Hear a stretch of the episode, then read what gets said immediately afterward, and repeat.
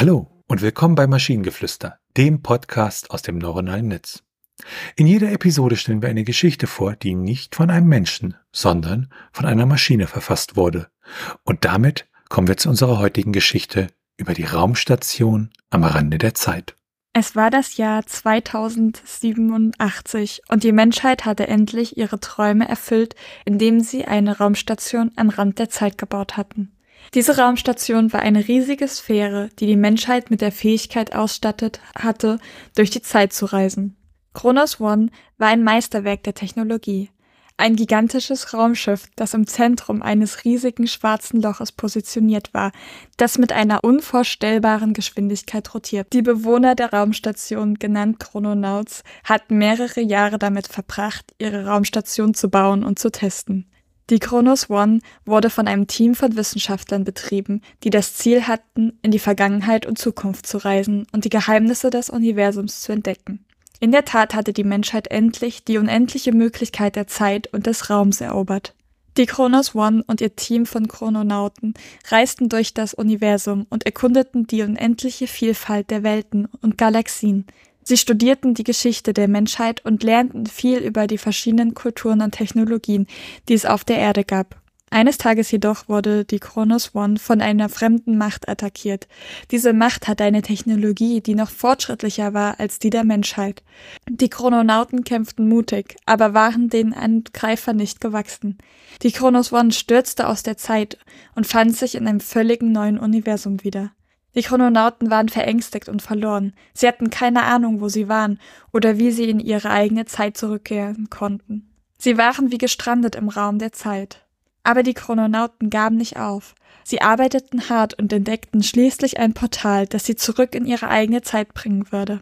Nach vielen Monaten harter Arbeit kehrten sie schließlich zurück, doch sie waren nicht mehr dieselben. Die Chrononauten hatten viel gelernt und viel erlebt. Sie hatten die Grenzen der menschlichen Technologie erweitert und die unendliche Möglichkeit der Zeit und des Raums erobert.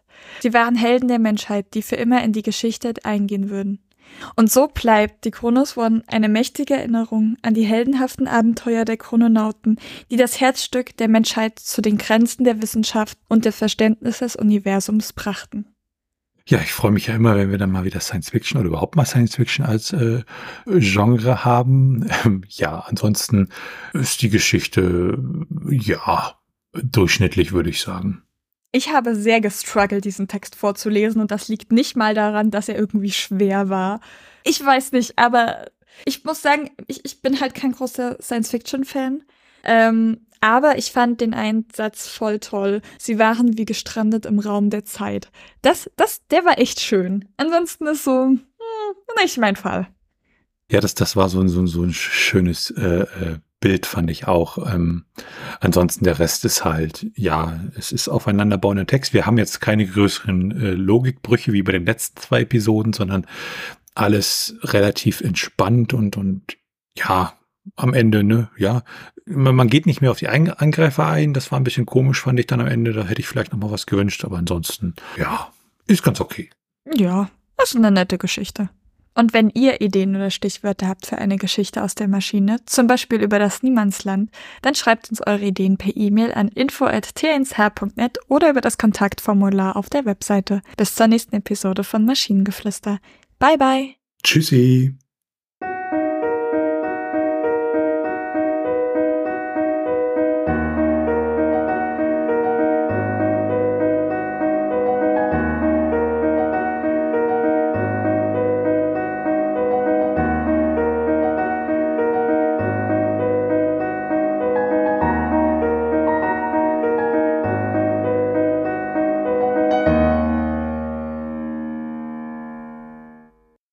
Eine Produktion von Tone H.